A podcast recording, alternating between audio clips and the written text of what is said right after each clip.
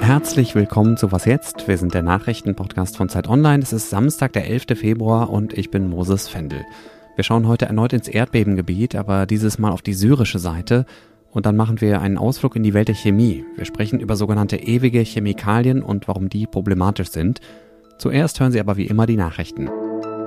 Ich bin Lisa Pausch. Guten Morgen. Das US-Militär hat erneut ein Objekt über dem eigenen Staatsgebiet entdeckt und abgeschossen, dieses Mal über dem Bundesstaat Alaska. Gesichtet wurde es zum ersten Mal am Donnerstag und abgeschossen dann am Freitagabend deutscher Zeit. Dem Weißen Haus und dem Verteidigungsministerium zufolge war das Objekt in zwölf Kilometern Höhe unterwegs und gefährdete damit Passagierflugzeuge, die ebenfalls auf dieser Höhe fliegen. Wo es herkommt und wem es gehört, ist noch unklar. Aufschluss dazu sollen die Trümmerteile geben, die nun geborgen werden. Erst am Samstag hatte das US-Militär einen mutmaßlichen chinesischen Spionageballon abgeschossen. Das hatte zu weiteren Spannungen zwischen beiden Ländern geführt. Das Flugobjekt jetzt über Alaska war aber deutlich kleiner und flog niedriger als der chinesische Ballon. Die erneuten russischen Angriffe in der Ukraine haben gestern mehrere Wärme- und Wasserkraftwerke getroffen. Das hat der Chef des ukrainischen Energieversorgers Ukrenergo gestern Abend im ukrainischen Fernsehen berichtet. Russische Raketen und Drohnen haben demnach Kraftwerke und Hochspannungsleitungen im Osten, Westen und Süden der Ukraine getroffen. Besonders schwierig ist die Lage in der Region Kharkiv nahe der russischen Grenze. Unabhängig überprüfen lassen sich die Angaben nur schwer. Die Internationale Energiebehörde meldet, dass auch der Reaktor eines Atomkraftwerks abgeschaltet werden musste, weil das Netz zu instabil wurde. Der ukrainischen Regierung zufolge ist die Versorgung aber gesichert. Die meisten Menschen haben weiterhin Zugang zu Heizung, Wasser und Strom. Redaktionsschluss für diesen Podcast ist 5 Uhr.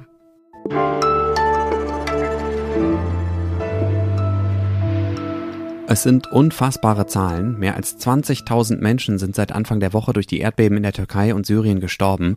Zehntausende weitere werden noch unter den Trümmern der eingestürzten Häuser vermutet. Greifbarer wird dieses unermessliche Leid vielleicht anhand von Geschichten wie dieser. In Syrien hat eine Frau noch bevor sie starb unter den Trümmern ihres Hauses ein Kind geboren.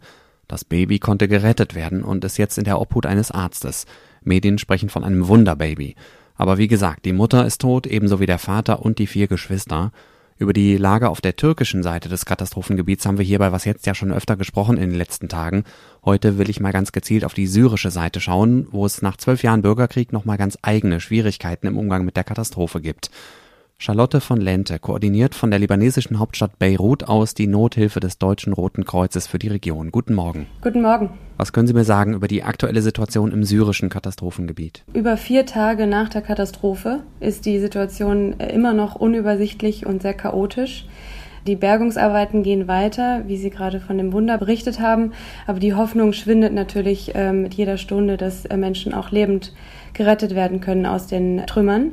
Die vielen tausenden Verletzten müssen versorgt werden. Die vielen Menschen, tausende Menschen, die ihre Obdach verloren haben, müssen versorgt werden. Und das alles in einer Region, die schon in den letzten elf Jahren unter einer großen dramatischen humanitären Katastrophe gelitten hat, was die Situation, die humanitäre Lage in Syrien besonders dramatisch macht. Was sind denn die besonderen Schwierigkeiten, mit denen die HelferInnen in Syrien zu kämpfen haben? Ja, was erschwerend in Syrien hinzukommt, ist, es fehlt einfach auch an Erfahrung an dieser Art von Katastrophe. Ähm, Erdbeben gab es in der Türkei zuvor. Es gibt 1999 gab es letzte große Erdbeben. Ähm, es gibt weniger ausgebildete Teams in diese Richtung und dann fehlt es aber auch an Ausrüstung, an Materialien. Die Helfer und Helferinnen, die arbeiten mit bloßen Händen, was die Situation nochmal zusätzlich schwierig macht für die äh, Helfer und Helferinnen. Und hinzu kommt, dass die politische Lage sehr komplex ist. Zugangsfragen für humanitäre Hilfe, für schwere humanitäres Gerät ist in Syrien auch nochmal eine zusätzliche Herausforderung. Bis gestern sind erst sechs Lastwagen der Vereinten Nationen ins syrische Katastrophengebiet gelangt. Die syrische Menschenrechtsorganisation Weißhelme macht den UN deswegen schwere Vorwürfe, dass sie die Menschen in Syrien im Stich lassen würden. Warum kommt da bisher so wenig an und warum dauert es so lange? Gibt in, von der Türkei in den Norden Syriens, in den Nordwesten Syriens gibt es einen äh, offiziell durch eine UN-Resolution genehmigten Grenzübergang für humanitäre Hilfe von der Türkei in, in Syrien rein, der nach dem Erdbeben durch Wetterbedingungen und Straßenzerstörung gar nicht passierbar war. Dieser ist jetzt geräumt, sodass auch dieser Grenzübergang jetzt wieder genutzt werden kann, aber eben leider erst in den letzten Tagen. Und jetzt gilt es, diese Hilfskonvois, die dort reinkommen können, auch entsprechend der Bedarfe in dem Erdbebengebiet anzupassen, um den Helfern und Helferinnen vor Ort das, was sie benötigen, direkt zukommen zu lassen. Was müsste sich denn ändern, damit die Menschen in Syrien die Hilfe bekommen, die sie jetzt brauchen? Die Helfer und Helferinnen vor Ort haben ab der ersten Stunde alles in ihrer Macht Stehende getan. Die Lieferungen kommen auch an ähm, und jetzt gilt es eben auch in all die schwer zugänglichen Gebiete auf hoher diplomatischer Ebene äh, die humanitären Zugänge zu verhandeln und von allen Seiten in alle Regionen große Hilfskonvois zuliefern zu können. Wenn jetzt jemand diesen Podcast hier hört und sich fragt, wie er oder sie konkret helfen kann, was würden Sie da raten? Das Beste in dieser Situation ist, glaube ich, äh, finanzielle Spenden für Organisationen, die vor Ort aktiv sind. Diese Reaktion auf die Katastrophe, die wird noch Wochen und Monate andauern, sodass mit finanzieller Unterstützung je nach Bedarf angepasst werden kann und das technisch und finanziell unterstützt werden kann, was vor Ort angefragt wird. Danke nach Beirut an Charlotte von Lente. Danke Ihnen.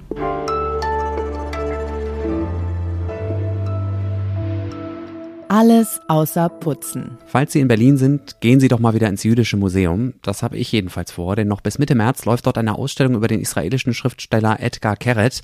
Der hat für die Ausstellung neun sehr berührende Kurzgeschichten über das Leben seiner inzwischen verstorbenen Mutter geschrieben. Zum Beispiel, wie sie als kleines Mädchen mit viel Glück das Warschauer Ghetto überlebt hat. Diese wirklich kurzen Geschichten, eigentlich sind es mehr so Erinnerungsschnipsel, erzählen auf engstem Raum tief Trauriges, aber auch sehr Komisches. Das Schöne ist, Sie können die Geschichten auch hören, wenn Sie nicht in Berlin sind, denn Edgar Keret war vor etwas mehr als einem Monat zu Gast im Podcast This American Life und hat dort alle neun Geschichten vorgelesen und erzählt, wie sie entstanden sind. Als kleine Kostprobe hören Sie jetzt eine Lebensweisheit von Edgar Kerets Mutter, die unter anderem eine Zeit lang ein Stoffgeschäft in der Nähe von Tel Aviv betrieben hat. Not everyone can be beautiful, Mom told me once. But if you make an effort and you don't give up, you can always be less ugly. Die Links zu der Ausstellung Inside Out im Jüdischen Museum, aber auch zur Podcast-Folge finden Sie in den Shownotes. Wenn wir sagen, dass etwas ewig hält, dann spricht das normalerweise für die Qualität einer Sache. Bei dem, was jetzt kommt, ist es komplizierter. Sogenannte ewige Chemikalien oder in der Fachsprache per- und polyfluorierte Alkylsubstanzen, kurz PFAS. Die sind einerseits total praktisch, weil sie zum Beispiel Wasser, Fett oder Schmutz abweisen und weil sie auch extreme Bedingungen aushalten und dabei sehr langlebig sind. Deshalb sind sie auch in vielen Dingen unseres Lebens drin, zum Beispiel in beschichteten Pfannen, in Outdoor-Kleidung, in Kosmetik oder Verpackungen für Fastfood. Fachleute sagen aber auch, diese Chemikalien sind teilweise gesundheitsschädlich, so gefährlich, dass mehrere europäische Länder jetzt ein Verbot dieser Substanzen ins Spiel gebracht haben. Andrew Müller aus unserem Wissensressort hat sich genauer mit dem Thema beschäftigt und ist jetzt hier bei mir im Studio. Hi Andrew. Hallo. Was macht die ewigen Chemikalien denn so problematisch? Also das eine steckt halt eben schon im Namen. Die sind total schlecht abbaubar. Die reichern sich also in der Luft an. Im Trinkwasser lassen sie sich auch schon seit Jahren nachweisen. Und dadurch findet man sie dann auch im Körper, also im menschlichen Körper. Und das Problem ist, dass die dann über Jahre äh, dort bleiben, teilweise sogar Jahrzehnte. Und es hat sich gezeigt, dass sie unter anderem das Immunsystem schwächen. Zum Beispiel äh, wirken Impfungen wahrscheinlich schlechter dadurch. Und mehrere Studien haben jetzt auch den Verdacht erhärtet, dass sie die Fruchtbarkeit beeinträchtigen können, zu Entwicklungsverzögerungen führen können und auch Krebs auslösen können. Und wie stehen die Chancen, dass die jetzt tatsächlich verboten werden? Also es kann gut sein, dass dieser Prozess verzögert wird, auch durch Lobbytätigkeiten, die da im Hintergrund laufen. Aber die Initiatoren des Verbots sind eigentlich relativ optimistisch. Dazu gehört ja auch Deutschland dazu im, in Form mehrerer staatlicher Behörden, die das äh, vorangebracht haben. Äh, die sind eigentlich relativ optimistisch, dass das kommen wird, früher oder später. Und das Besondere an diesem Verbot ist, dass erstmals nicht nur äh, einzelne Stoffe verboten werden, sondern eine ganze Klasse. Das sind tausende verschiedene Stoffe, die sich chemisch relativ ähnlich sind. Und das ist unter anderem deswegen wichtig, dass man die alle verbietet, weil bisher sind einzelne schon verboten worden.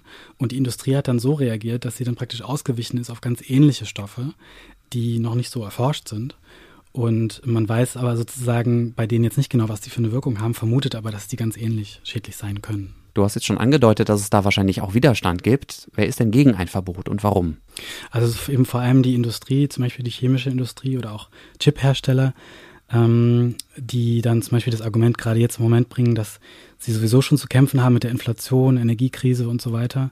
Und dass man viele dieser Stoffe äh, nicht einfach ersetzen kann, dass die halt besondere Eigenschaften haben und dass es gar nicht geht und warnen dann auch vor Pleiten und Produktengpässen und so weiter. Wie könnte denn ein Kompromiss aussehen und was wären Alternativen zu PFAS? Also teilweise gibt es sogar schon Alternativen. Zum Beispiel bei Outdoor-Bekleidung sind Produkte schon auf dem Markt, die das nicht enthalten. Oder zum Beispiel bei Teflon-Pfannen, die würde es dann nicht mehr zu kaufen geben, aber da gibt es dann Keramik oder äh, Pfannen mit Edelstahlbeschichtung. Das sind sozusagen so Sachen, wo es relativ einfach ginge. Dann gibt es aber natürlich tatsächlich äh, so industrielle Prozesse und so weiter äh, und Produkte, wo sich das nicht ganz so leicht ersetzen lässt. Das ist dann schon eine Herausforderung, so das äh, sagen Experten auch. Und dafür gibt es aber Übergangsregelungen, also dass diese Verbote in manchen Bereichen bis zu 13,5 Jahre dauern würde, bis das in Kraft tritt und dann könnte die Industrie, hätte die Zeit, sich nach neuen Lösungen umzuschauen. Danke, Andrew. Ja, gerne. Und wenn Sie das alles nochmal genauer nachlesen wollen, verlinken wir Andrews Text zum Thema natürlich auch in den Show Notes. Das war was jetzt am Samstagmorgen. Sie müssen aber auch am Wochenende nicht auf uns verzichten. Vielen Dank für die vielen Fragen zum Nahostkonflikt, die Sie uns geschickt haben. Monja Mayborg beantwortet in ihrer Sonderfolge zumindest einen Teil davon. Hier in diesem Feed ab heute Mittag um 12. Wenn Sie nicht so lange warten mögen, abonnieren Sie einfach unseren Was jetzt Spezialfeed. Da ist die Folge schon jetzt online. Und mich, Moses Fendel, hören Sie morgen früh wieder. Danke fürs Zuhören und schönes Wochenende. I remember this story as kind of a very close moment with my mother, but it wasn't filed under my mother asking me to murder her.